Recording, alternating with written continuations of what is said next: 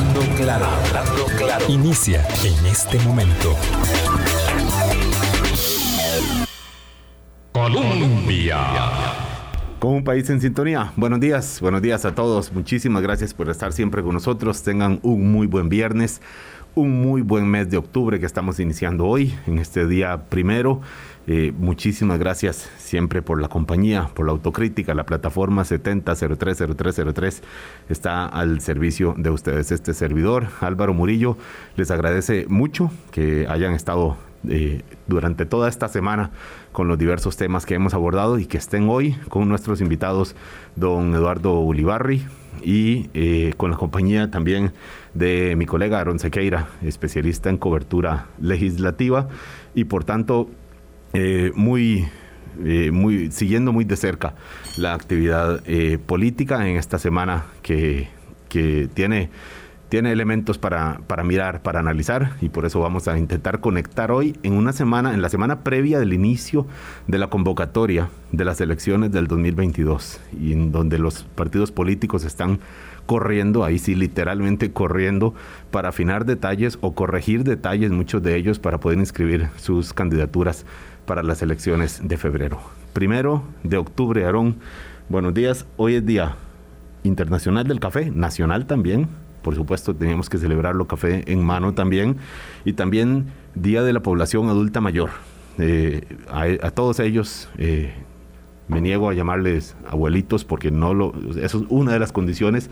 Aquí tenemos a, un invitado hoy también de la población adulta mayor que tiene muchísimo que aportar y de quienes siempre esperamos nosotros, la generación media, que nos que nos ilustren, que nos digan qué hacer, que nos eh, ayuden a seguir forjando lo que ellos eh, han hecho eh, de, esta, de esta Costa Rica. Buenos días, Aaron Segueira. Buenos días, Álvaro. Buenos días a todos los que, a todos y todas los que nos escuchan. Un gusto estar aquí con, con usted, don Eduardo, y con, y con vos, Álvaro.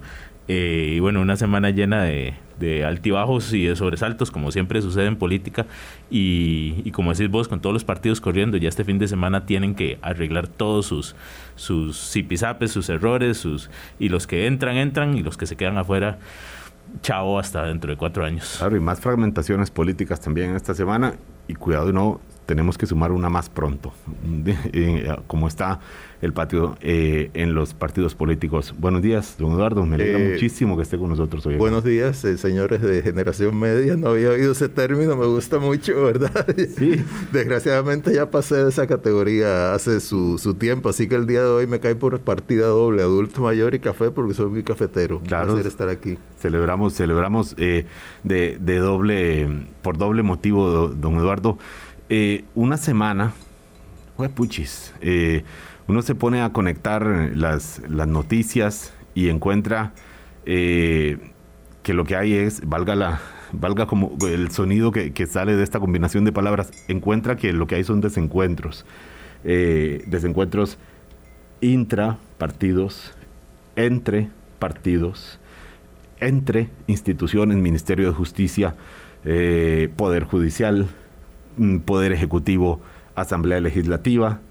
Eh, y entonces eh, está, está el, ambiente revuelto, probablemente no más de lo que ha estado en los últimos meses, en la misma, en la misma línea, con la particularidad de que ahora estamos mm, ya eh, pues montando el campamento electoral que, que, veremos de los próximos seis meses, don Eduardo. Sí, muchos, yo creo que muchos de esos desencuentros y conflictos son consustanciales a la democracia. O sea, siempre el Ejecutivo y el Legislativo van a tener diferencias, siempre un Poder Judicial y un Poder Ejecutivo a cargo del sistema penitenciario va a tener, van a tener algunas diferencias y por supuesto las diferencias y las confrontaciones entre los partidos políticos son usuales, esa es la esencia de la democracia. Dentro de los partidos políticos ya estamos hablando de otra, de otra cosa.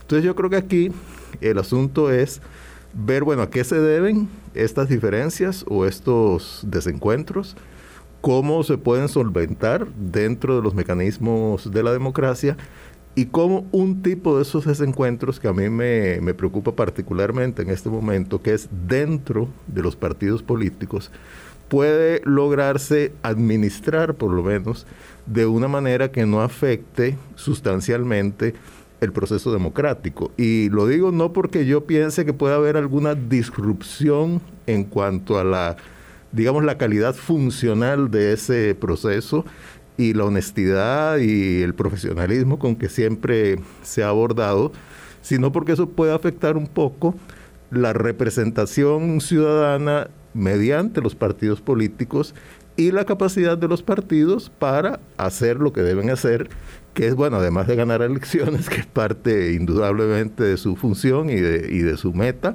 pues tratar de canalizar necesidades, aspiraciones, deseos de la ciudadanía en pro de un mejor gobierno, eventualmente sea desde el Ejecutivo o la oposición. Ahí es cuando uno se pregunta, si, si tienen posibilidad de canalizar estas demandas para hacer efectiva la, democracia. Para que funcione en plan de responder los problemas del país, cuando muchas veces ni siquiera son capaces de canalizar divergencias internas. Hoy conocimos esta semana la, la decisión de la diputada Paola Vega de separarse del Partido Acción Ciudadana en, en un conflicto que tiene diversos ejes eh, de, ideológicos incluso.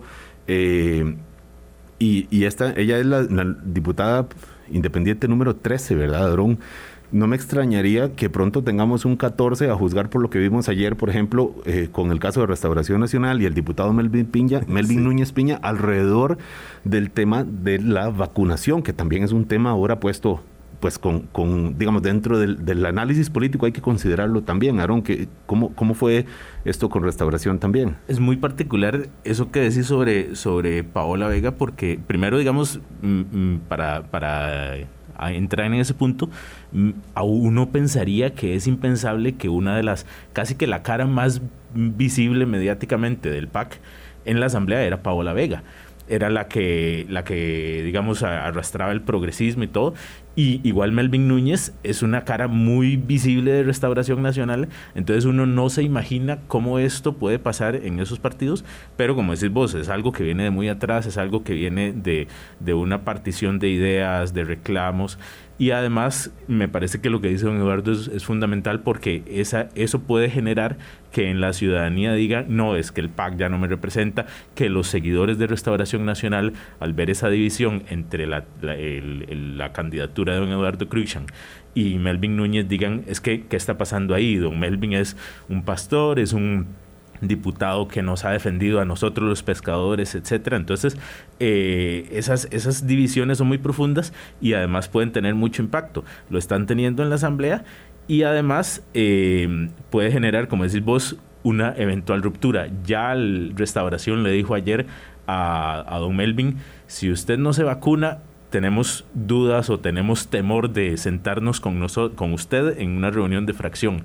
Entonces, creo que eso está muy, muy bien representado en lo que va a ser la papeleta. Todas las divisiones, los partidos que se han dividido, candidatos que iban a ser de liberación o de tal partido se van a otro partido, y eso está haciendo que el, que el, el estanque electoral esté lleno de, peces de muy diversos colores. Muy fragmentado. Sí.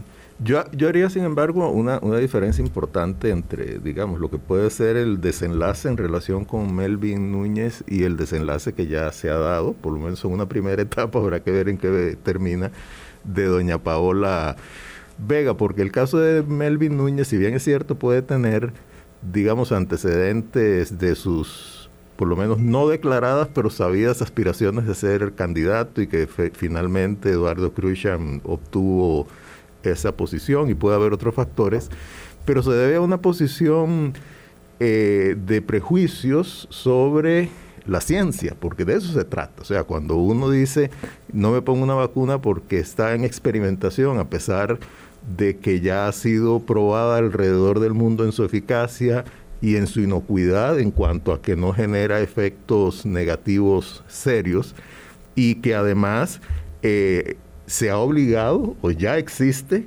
una normativa para obligar a los funcionarios públicos a, los, a, vacunarse, la actitud de don Melvin Núñez pues pareciera una cosa como sacada de, digamos, de, del medioevo, ¿verdad? Pero desgraciadamente hay muchas personas que eh, siguen ese tipo de, tendencia. Exacto, él representa un sector que por cierto hace poco un estudio que dio a conocer la Universidad de Costa Rica, el Instituto de Investigaciones Psicológicas, el SICON, que es el Instituto de Investigaciones en Comunicación, dio a conocer que la gente antivacunas normalmente tiene un perfil o a favor de ciertas tendencias autoritarias o muy conservador. Y probablemente en Don Melvin ambas se se, se confluyen, exacto. El caso de Paula Vega, yo sin entender a plenitud sus razones y sin conocerlas. Y, aclarando que me sorprende mucho que alguien que fue no la voz y la, y la, y la, y la figura del PAC, sino de don Welmer Ramos, una vez que don Welmer Ramos gana la postulación y que se impone en, las, en la Asamblea Nacional para elegir o seleccionar su papeleta o sus papeletas es cuando ella decide renunciar. Entonces eso me, parece un poco raro, pero digamos que son razones más políticas. Puede haber razones personales también, no lo dudo, pero son como razones más usuales dentro del mundo de los partidos políticos. Sin embargo, yo creo, bueno, que su caso y otros casos, pues nos revelan que sí hay problemas y yo no estoy focalizándolo solo en el PAC, claro. en los partidos políticos para tratar incluso de canalizar adecuadamente las aspiraciones de sus propios dirigentes. Entonces ahí puede haber una cierta fractura también interna de representación de sectores, que yo creo que eso también se ha dado en Liberación Nacional, ¿verdad? Indudablemente. Y ahí sí me preocupa porque eso es uno de los elementos que contribuye a la fragmentación partidista de, Costa Rica, que a su vez, desde mi punto de vista, eso afecta la calidad de la gobernabilidad democrática. Claro, y aquí, como dice don Eduardo, más allá de si los actores o las actrices de, estas historias se llaman Paola Melvin o María o Miguel, muestran los diversos temas, por eso planteamos un poco el programa de cuáles son los temas que están marcando ahora los puntos de conflicto y que podemos vislumbrar, porque la campaña, las campañas políticas son unas cajas llenas de sorpresas, pero podemos vislumbrar ahora que también van a, determinar buena parte de la discusión electoral. En esto que pasó eh, en el PAC y que se manifestó también en Liberación Nacional con, eh, con la, no postulación legislativa de don Gerardo Corrales, del economista Gerardo Corrales, y aparentemente la salida de, de la campaña en Liberación Nacional es en, el eje de lo público y lo privado, de si se favorece al sector público o al sector privado, privado en esta discusión que tenemos viva del ajuste fiscal, del acuerdo con el Fondo Monetario Internacional y esto de alguna forma, don Eduardo, como que, eh, corríjame si usted lo ve diferente, eh, como que vuelve a plantear e, esta pues, cosa ideológica de, de hace décadas incluso, de si Estado o mercado, de cuál es el, camino para resolver la situación fiscal y al mismo tiempo atender las demandas sociales que muchas instituciones han dicho, mire, con la regla fiscal eh, realmente se complica la, gestión eh, gubernamental. Don Eduardo, ese, ese es un tema que parece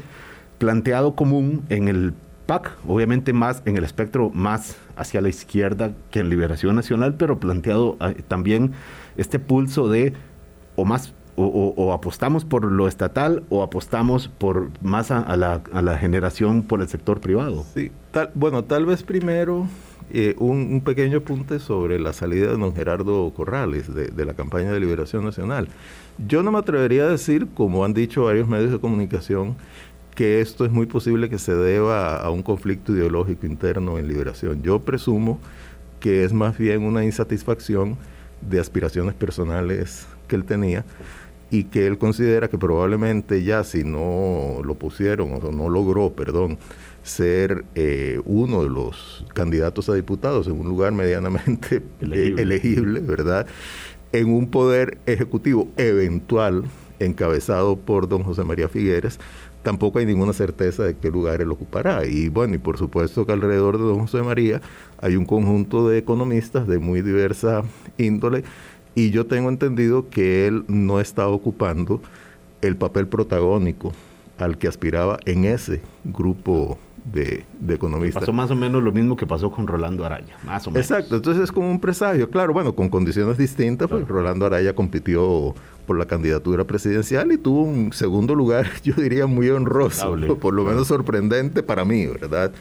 Ahora, sobre el tema ya de fondo que usted plantea, Álvaro, yo creo que sí, hay una cierta confrontación alrededor de como de esos dos grandes sombrillas ideológicas, si uno debe apostarle más al Estado para que cumpla una serie de funciones y para que demande y absorba recursos del sector privado, o uno le debe apostar más al mercado al sector privado como ejecutor de una serie de funciones que tradicionalmente ha cumplido el Estado eh, por sí mismo, sin necesariamente, digamos, concesionarlas al sector, al sector privado.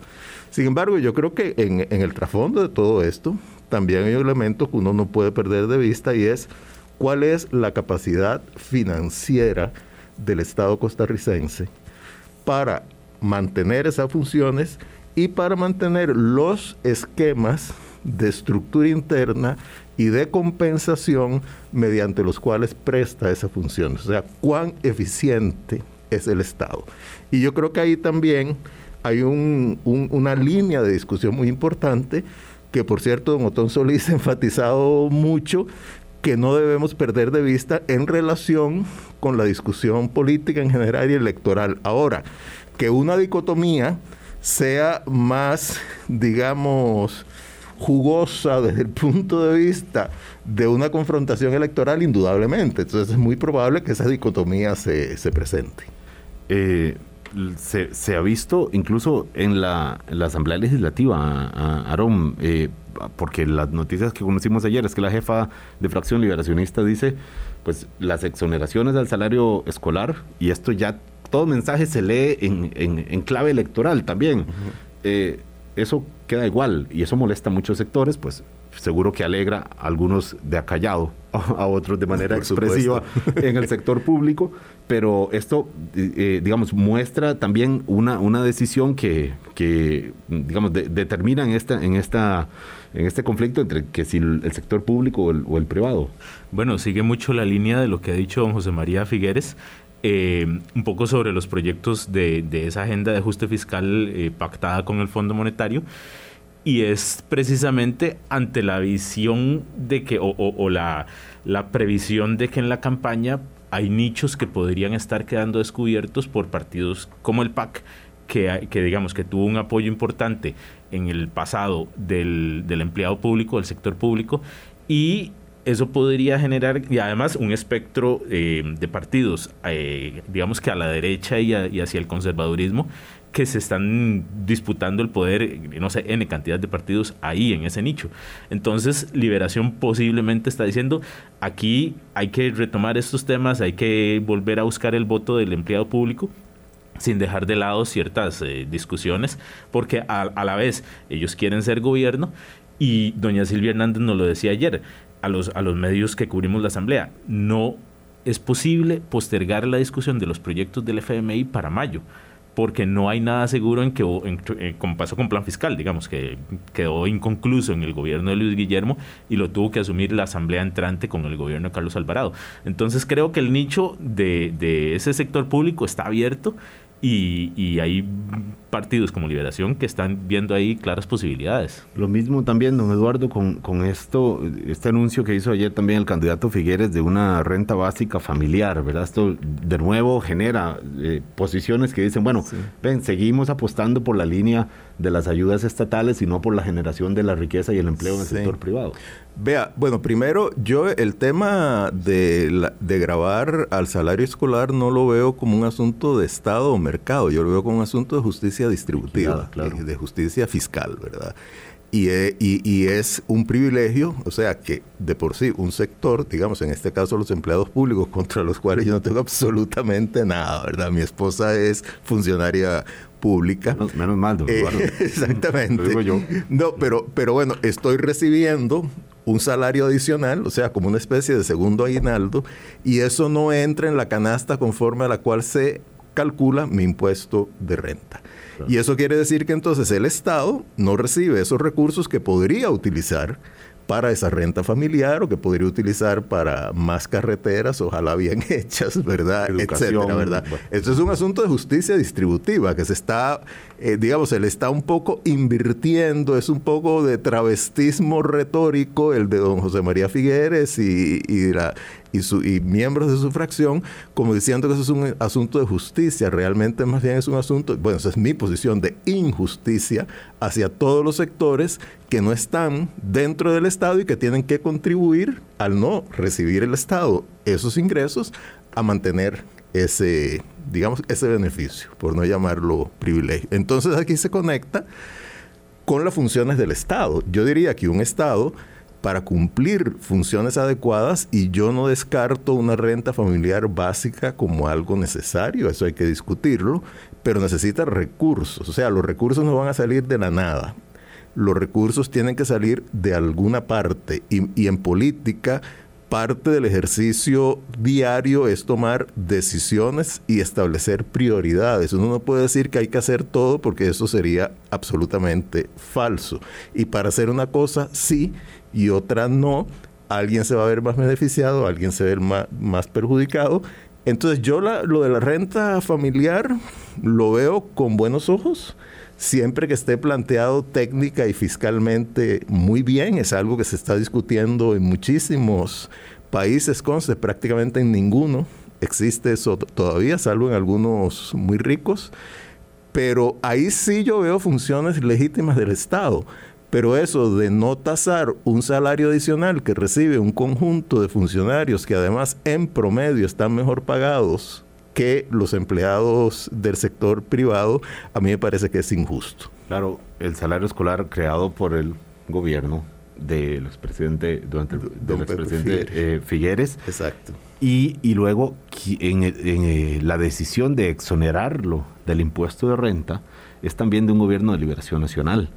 Entonces, no, no deja de, por más que, que, por supuesto, luego ya se haya atribuido a otros partidos, un sesgo más pro Estado que el de Liberación Nacional, estos son, son obras del, partido que también alguien decía, bueno, defender las conquistas de Liberación Nacional. Obviamente en este contexto eh, adquiere un un significado diferente. Hay que, hay, que, ver que es una conquista. Yo, yo sinceramente creo que esa posición de don José María es una jugada electoral. Esto no quiere decir que sea ni buena ni mala. Yo estoy en contra de, de ella. Pero como jugada electoral habrá que ver si le rinde frutos porque también le puede generar animadversión del, de, los de los empleados privados que dicen, bueno, yo estoy contribuyendo a ese salario escolar y resulta que ni siquiera sus receptores pagan impuestos por ese, ese ingreso adicional. Entonces, ahí puede generarle cierta animadversión y ahí sí puede entrar de por medio esa discusión Estado,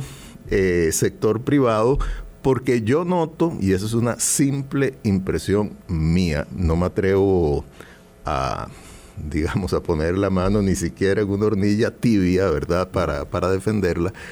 No, no he visto encuestas al respecto, pero yo sí noto que hay un sector bastante amplio del electorado que tiene una especie de reacción instintiva en contra del sector público, porque lo ve como dispendioso, ineficiente, etcétera. Y ahí indudablemente, como dijo Aarón, sí hay varios partidos que yo creo que están apostándole a ese electorado, sea también como jugada electoral o por principios ideológicos, ¿verdad? Porque indudablemente uno no puede descartar que muchas de las posiciones que se adoptan en una campaña electoral no, son simplemente porque uno quiera oportunistamente ganar una elección y entonces las plantea, también puede haber razones ideológicas con las que uno esté o no de acuerdo, pero que son válidas. Claro, lo cierto es que está este tema planteado dentro de cada partido, entre las distintas eh, bancadas de los, de los partidos y de los actores ahora independientes que ya pues, dejaron la bandera atrás y, por supuesto complejizan más la, dinámica en estos meses, es donde, como decía usted, Aarón, la diputada presidenta Silvia Hernández dijo, hay que avanzar, hay que ir para adelante. no se imagina uno que la figura de don Rodrigo Arias, candidato al primer lugar por San José, tenga una posición distinta de esta, ¿verdad? Lo cierto es que el tema entonces queda planteado. y probablemente de esto vamos a discutir muchísimo durante la campaña, durante los debates electorales y las entrevistas a los candidatos presidenciales, que serán muchísimos y muchísimas entrevistas, por tanto. 8.25 de la mañana, Eduardo Olivarri hoy con nosotros. Vamos al primer corte. Colombia.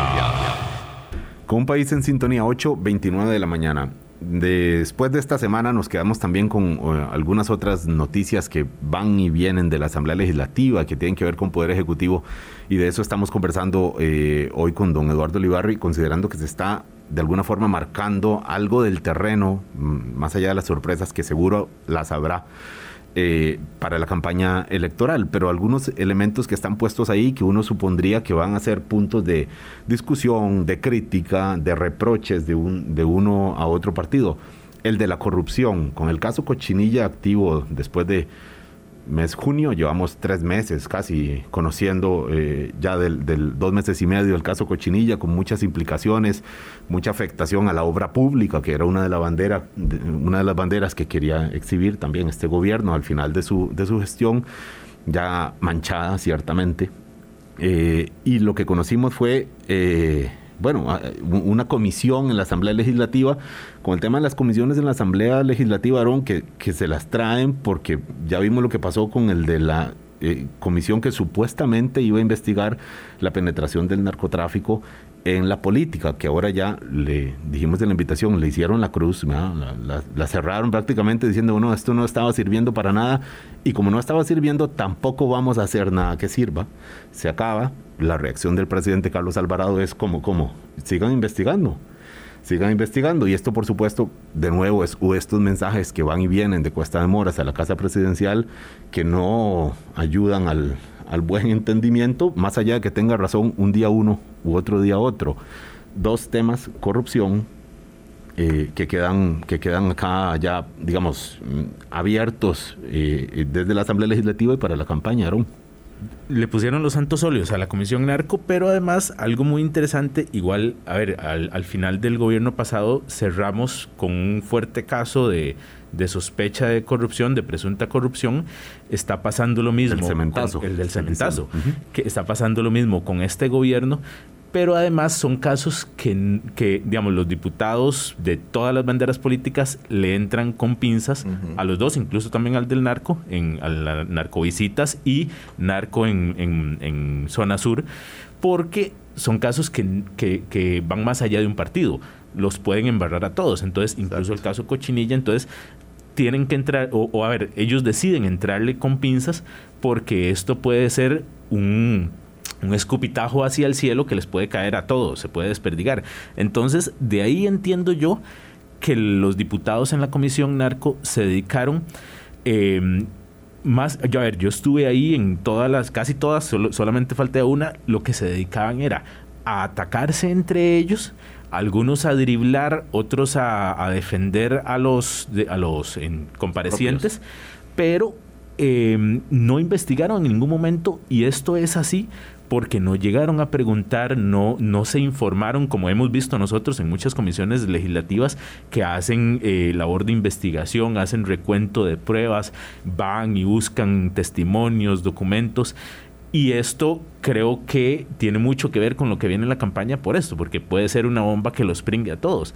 Y, además afecta porque les quita el, a ver, les le dice a la gente, los diputados no están haciendo lo que deben hacer y les, y les resta credibilidad a los políticos también. Don Eduardo.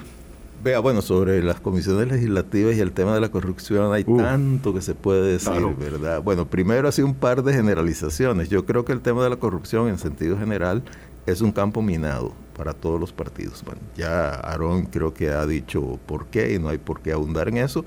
De pronto cualquier liebre puede saltar y muerde a un partido que no estaba, por lo menos explícitamente, involucrado en alguno de esos casos. Y desde el punto de vista de las comisiones legislativas, Yo soy bastante escéptico, digamos, ha habido algunas que han cumplido una labor muy importante, recuerdo la emblemática Comisión sobre Narcotráfico, en la que estuvieron don José, Manuel, eh, José Miguel Corrales, Luis Manuel Chacón, Luis Fishman, eh, el don Alberto Fay, que, eso fue un bombazo político, Solís, que Alex, Alex Solís, perdón, que conmovió a la política nacional y yo creo que para bien, pero en general, digamos, haciendo excepciones, las comisiones legislativas son ejercicios performáticos, ¿verdad? O sea, son ejercicios de actuación política que algunas veces rinden resultados y otras no.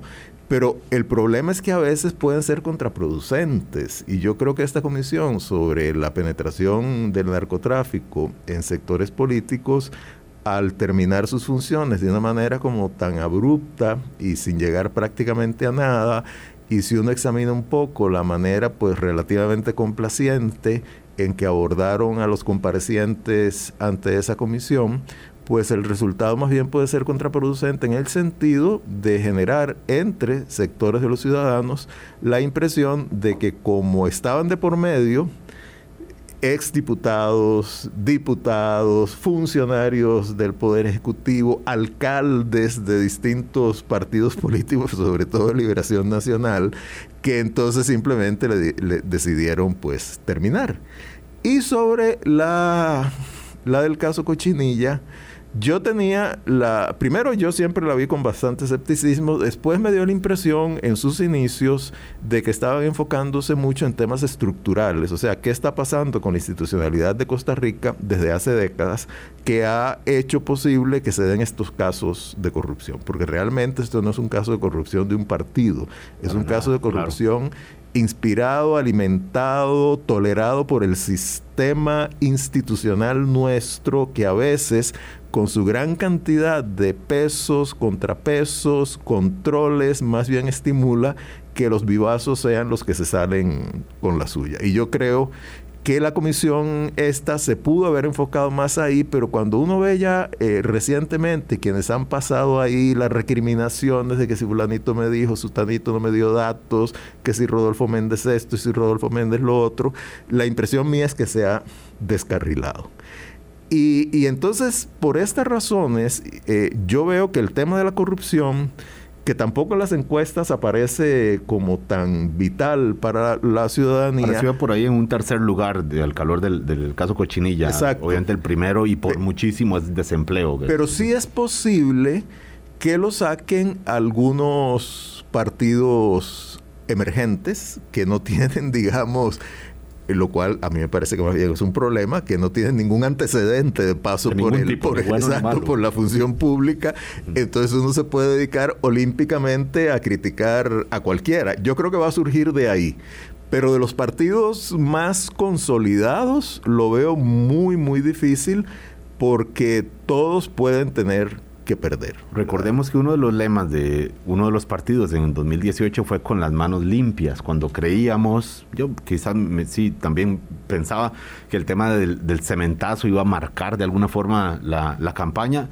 Y, bueno, no, no, suficiente como para inhibir que el mismo partido fuera, fuera eh, ganar las elecciones presidenciales, pero esta vez no veo a ese mismo partido, por ejemplo, ya hablar de las manos limpias. Habrá que tener cuidado ahí porque lo que entiendo que me comentan ustedes dos, que comentan, que señalan, es que el tema corrupción puede ser una, una, una granada de fragmentación que no sabemos a, quién va a quién va a herir. Exacto, sí, yo conste, yo creo que el tema del cementazo estaba como más concentrado, no era un tema tan sistémico como es el caso de la concesión, bueno, no la concesión, perdón, la adjudicación de contratos para realizar obra obra pública.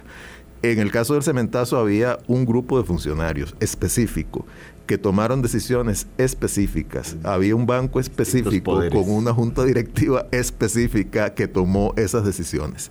En el caso de Cochinilla, estamos ante un esquema de corrupción que se ha venido construyendo a lo largo por lo menos de dos décadas. Entonces ahí, digamos, por lo menos hay tres partidos cuyos gobiernos estuvieron en la época en que eso se desarrolló. No estoy diciendo que sean responsables, pero simplemente hay una concurrencia temporal entre la corrupción y la presencia de tres partidos políticos en esos gobiernos. A las municipalidades. Más, por supuesto, las municipalidades, que ahí el abanico es mucho más amplio y, y, sí, es como una caja de Pandora que todavía no sabemos mucho. Se destapó el, el escandalillo este en Grecia, etcétera, pero ahí puede haber mucha tela que cortar y claro, eso toca a sectores importantes, eh, sobre todo en esta época en que se ha como alcaldelizado mucho de la política nacional. Claro, claro.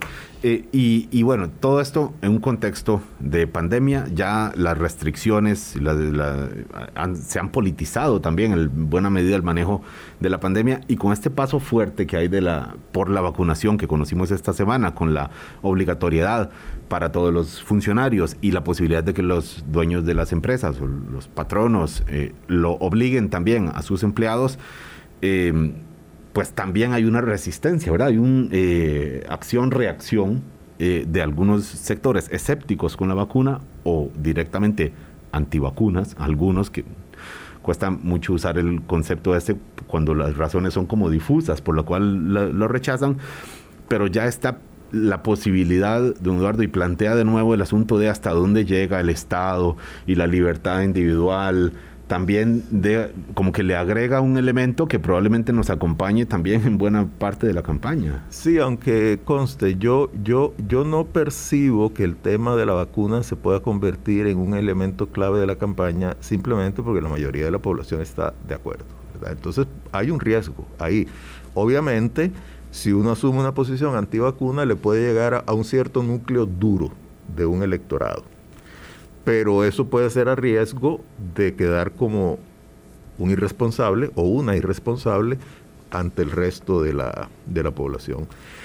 Nada más para decir mi opinión, yo que soy un defensor absoluto de la libertad, yo me considero liberal no en el sentido que lo plantean algunos de los partidos que agarran ese nombre, sino como una actitud ante la vida y ante las relaciones humanas y el papel del Estado, yo estoy totalmente de acuerdo a que se obligue a, vacunarse, como se obliga a portar el cinturón de seguridad o utilizar un casco o se prohíbe fumar eh, en, sitios cerrados. ¿Por qué? Porque es un asunto de salud pública, no es un salud, asunto simplemente de salud individual.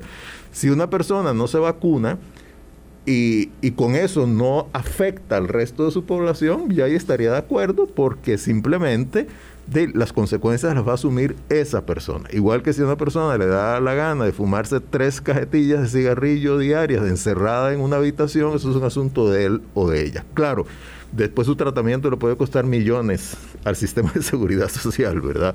Pero en el caso de las vacunas, se trata de un elemento para proteger no solo a la persona, que, se vacuna, sino al resto de la sociedad. Y ahí yo creo que el papel del Estado es fundamental y es un papel, desde mi punto de vista, irrenunciable y creo que legitima absolutamente que pueda haber una exigencia a los funcionarios públicos y también que los, las empresas privadas lo, la, exigen. Reflejado en este paso que dio la Comisión Nacional de Vacunación esta semana, que se concretará con el decreto que saldrá 15 de octubre, si no estoy equivocado, y que Costa Rica es uno, pues decíamos el otro día, es único en América Latina en, dar este paso, en dar este paso, eh, digamos, contundente alrededor de la vacunación para ver si se logra eh, frenar sin afectar tanto la actividad económica. Eh, y la pregunta después de hablar de estos temas, ya dijimos el dilema sector público, sector privado,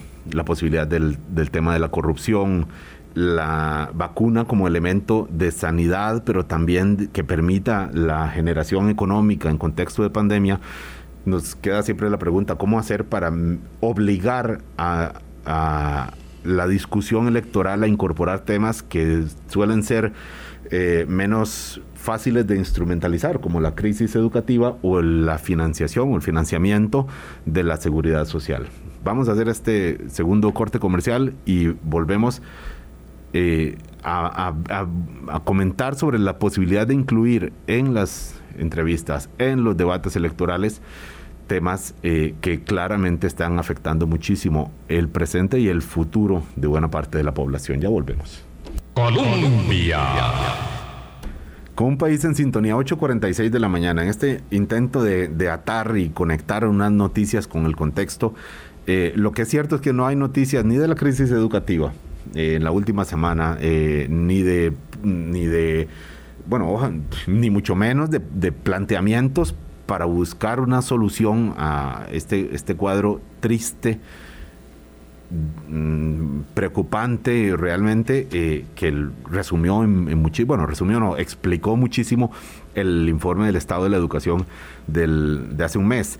Eh, ni del financiamiento de la sanidad, de la seguridad social, en este momento en donde la caja, mm, las finanzas, hay que, son de mirar, son de mirar porque ya de por sí el modelo estaba eh, ranqueando y obviamente la pandemia llega a empujarlo y no diríamos que está en el suelo, pero, pero va cayendo y nos preguntamos qué tipo de caja de seguro social, porque todos la queremos, porque este tiene una vocación social eh, grande, un amor grande por instituciones como la caja y nos preguntaremos dentro de 20 años qué tipo de caja de seguro, social tendremos, o de 10 años en términos de los servicios de salud y lo de pensiones, para mirar también, don Eduardo, cómo hacer eh, y esto ya casi desde la perspectiva de la comunicación más que de la, de la política, don Eduardo, ¿cómo hacer para colar estos mensajes más allá de lo que podamos hacer los periodistas y preguntar y, meter preguntas en los debates?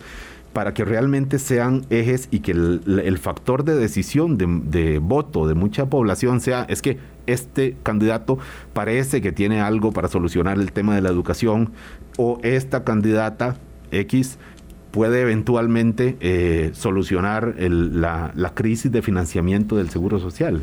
Yo creo que ahí, Álvaro, bueno, usted mencionó un sector que yo creo que tiene mucha responsabilidad, o por lo menos que puede contribuir mucho, que, que son los periodistas y los medios de comunicación responsables. A mí me parece que si bien es cierto, la capacidad de los medios responsables de establecer la agenda de discusión se ha debilitado en gran medida por el tema de las redes sociales, etcétera.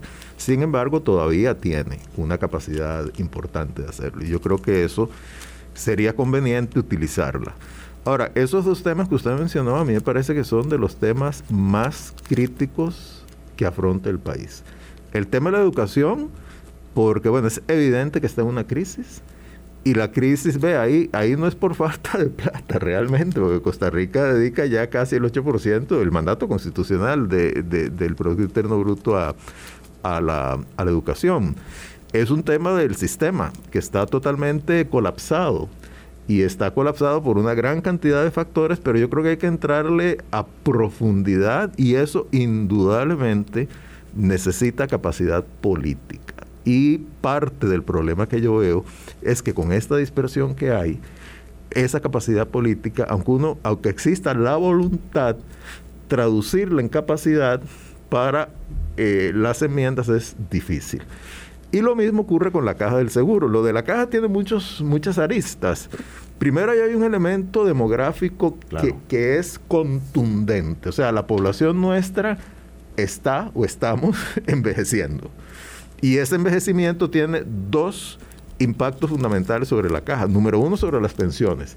Y número dos, sobre enfermedades crónicas, que son muy caras de tratar y un tratamiento puede ser hasta que el señor o la señora se muera, ¿verdad? Por décadas. Entonces ahí la necesidad de atender esa tendencia demográfica que es inevitable, eh, no hay otra, es muy grande. Ahora, entonces aquí estamos ante dos puntos. Eficiencia del sistema, que yo creo que hay mucho que se debe hacer, y luego de dónde sale el dinero. Hasta el momento el dinero ha salido sobre todo de las cargas sociales, que son cargas sobre el trabajo. trabajo. Entonces hay que ver... Está cambiando también. Cómo, exacto, el trabajo también está cambiando, cada vez uno es menos empleado y más trabajador por cuenta propia, eso limita las posibilidades de control de los ingresos por parte de las autoridades tributarias y también de la caja, y además la informalidad ha crecido. Entonces, ¿cómo tratar de migrar a un sistema en el cual una parte importante, y habrá que ver cuánto y cómo, del financiamiento de una caja renovada y más eficiente salga del presupuesto nacional y no del impuesto al trabajo y de esta manera se pueda estimular la formalidad y se pueda ver, además estimular la generación de mayor producción en el país y de un empleo de mejor calidad. Claro, en paralelo, porque el sector salud que también al que también se dedica casi el 8%, cerca del 7% del, del, del PIB, va de la mano con la, con la economía, ¿no? Y no se puede hacer una cosa en detrimento de la otra, porque además impactan eh, de manera conectada también. Eh, ahora, eh, Eduardo, los medios, mm, yo creo que la mayoría de los medios de comunicación vamos realmente a poner esos temas porque están angustiando a la gente. En este momento hay papás, mamás que tienen a su chiquillo del colegio en la casa haciendo nada, haciendo nada o, tratando de ver una materia que debió haber eh, manejado hace dos años, eh, porque realmente no es solo el shock de la pandemia, es, mucho acumulado. Esto le preocupa a la gente. Claro, y eh, perdón la interrupción, y a eso hay que añadir los efectos, digamos, a largo plazo, porque Recordemos que en los años 80, con la crisis económica, hubo como una generación perdida en el tema educativo y eso impactó mucho ingreso, empleabilidad. Muchos son desempleados de hoy. Exacto. Entonces, el, el, las posibilidades a futuro de esos sectores que más necesitan de la educación pública, o sea, de la acción eficaz del Estado y que no la están teniendo, va a ser demoledor. Y eso es un tema de justicia social también. ahí, ahí yo tengo, digamos, una a ver, una observación sobre el hecho de que no es precisamente que los temas no han estado en la agenda política, sino que se han adoptado en la Asamblea como pose más que como acción. Pero sí se ven, sí se plantean. bueno, vos, vos, lo mencionabas en el, en el tema de la capacidad de, reformar y de, y de, digamos, sobre todo en el tema educativo, porque en, el tema de la caja, bueno, es la, es la junta directiva la que tiene plena potestad se, se, hizo, se hizo discusión, se recibió a la ministra en algún momento, la ministra de Educación Giselle Cruz, se ha hecho debate, ha habido control político, pero se adopta como pose política. Y vea usted el, el, el proyecto de alfabetización digital, no hay sectores políticos realmente dispuestos a avanzar en ese proyecto ni a reformar, que tienen observaciones, van postergando las observaciones y no, y no lo aprueban, no siquiera lo cambian al gusto de ellos. ¿Por qué? Porque hay presión de sectores que están en contra de ese proyecto, pero entonces no dicen, bueno, vamos a resolverlo de esta forma. no, se, no se procede con el proyecto y se queda en la pose política. Ahora, en la campaña va a haber pose política o realmente propuestas de acción y de reforma. Es ciertamente complejo para los electores identificar qué es simulación y qué es convicción de, ideas, por supuesto. Y bueno, es, cada vez más difícil esta, esta decisión electoral. Y, además yo creo que alrededor del tema, sobre todo de la caja del Seguro Social, pero también de educación, surgen una serie de, de digamos, em, prejuicios ideológicos y gremiales, ¿verdad? Porque de las voces de que cualquier reforma de la caja es privatizarla, ahí van a salir, ¿verdad? Entonces ahí es donde se necesita voluntad y capacidad política para, para poder articular los argumentos y los apoyos que conduzcan a las reformas en dos sentidos, o sea, en el sentido del financiamiento y en el sentido de la eficiencia, tanto en el ámbito de la caja del Seguro Social como de la educación. Ahora, yo añadiría otros temas importante, si me permite. Eduardo, lo que pasa es que vamos a tener que. Bueno, ahí me quedo. Hay, otros temas. Enumérelo, dígalo dos, por favor, don Eduardo, que tenemos que eh, hablar. El tema del transporte público. Transporte público, uh, tremendo tema que hoy, hoy es noticia, ayer y hoy. Y el costo de vida, que tiene que ver mucho con la falta de competencia que hay aquí en tantos sectores productivos. También, de nuevo, expresa un poco lo del sector público y sector privado también, ¿verdad, don Eduardo? Nos vamos. Tengan ustedes un muy buen fin de semana. Muchísimas gracias, don Eduardo. Usted Todo disfrute su fin de semana y que sea productivo y placentero. Usted también, Aarón. Muchas gracias, un gusto. Hasta el lunes, 8 de la mañana. Hasta luego. Hablando claro, hablando claro.